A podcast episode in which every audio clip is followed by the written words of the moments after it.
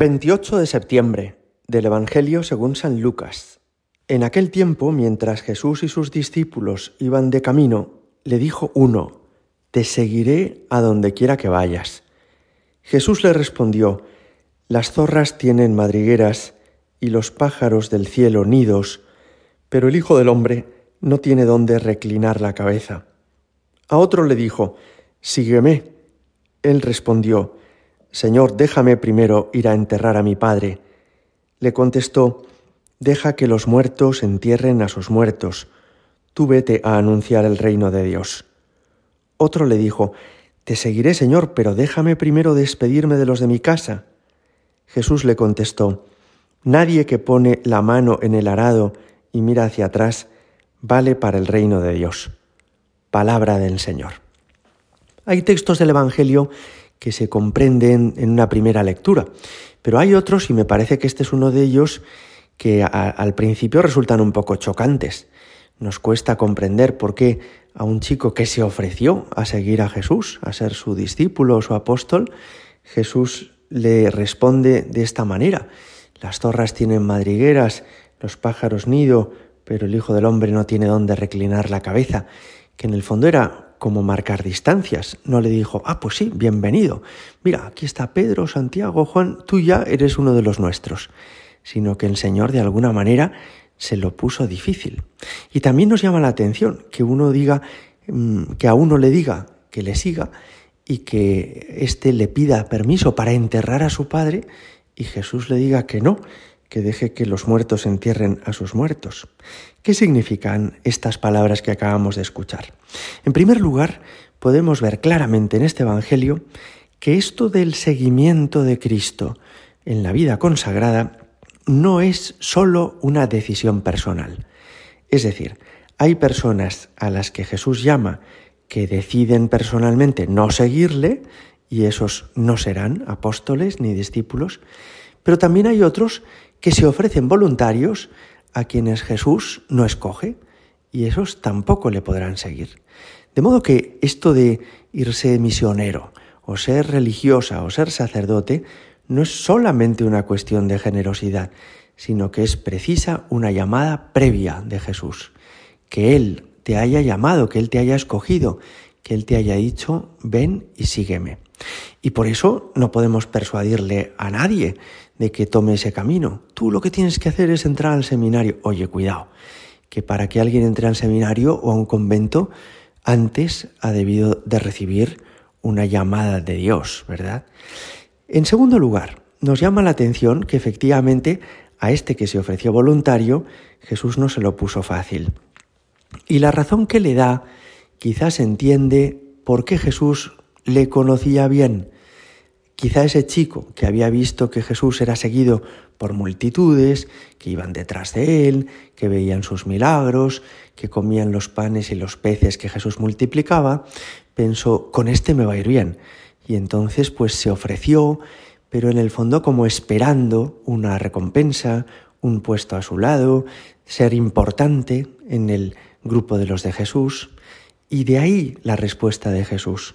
Le dice, las zorras tienen madrigueras, los pájaros del cielo nidos, pero el Hijo del Hombre no tiene dónde reclinar la cabeza. Le está diciendo, piensa bien lo que dices, porque yo soy pobre y porque quien quiera venir conmigo ha de vivir como yo, ha de trabajar conmigo y a mi manera. ¿Por qué Jesús pone el ejemplo de las zorras y de los pájaros del cielo? Las zorras, los zorros, son animales muy astutos y son peligrosos para el ganado, para las ovejas o para las vacas, pero ya se ocupan de buscarse madrigueras donde estar a salvo, donde no correr peligro, no exponerse.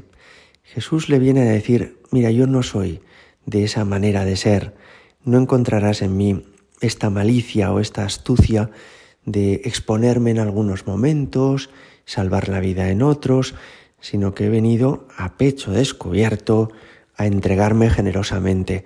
¿Es eso lo que tú quieres? Y cuando dice que los pájaros tienen nido, ¿a qué se refiere? Pues a que cualquier ave, como cualquier persona humana, se establece sólidamente en un hogar y quiere tener unas raíces y una casa donde volver después del trabajo. Quiere tener una estabilidad, una seguridad humana.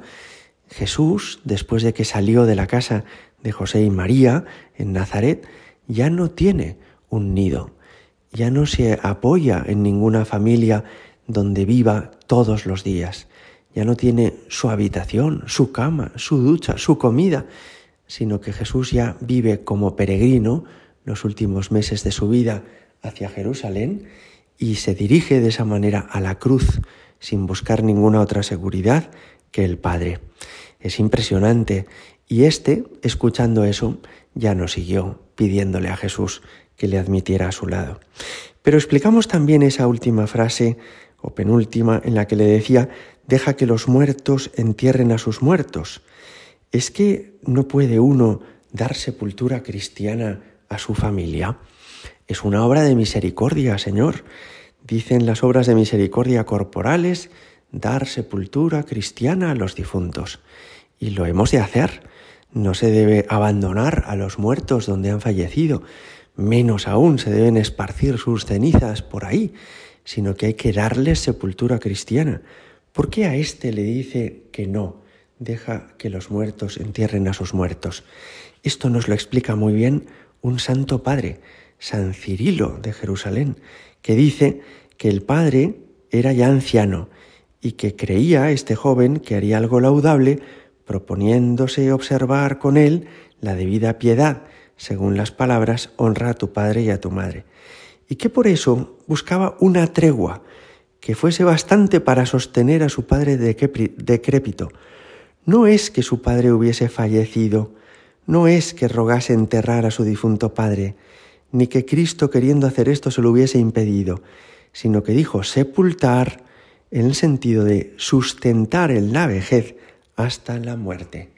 Y Jesús le dice que no, porque efectivamente cuando uno es llamado por Jesús para entregar la vida, no debe anteponer nada, ni su trabajo, ni su provecho personal, ni siquiera su familia carnal. El Señor le está haciendo ver que a Él no podemos ponerle condiciones o exigencias, que quien es llamado por Él ha de dejarlo todo. Gloria al Padre y al Hijo y al Espíritu Santo, como era en el principio, ahora y siempre, y por los siglos de los siglos. Amén.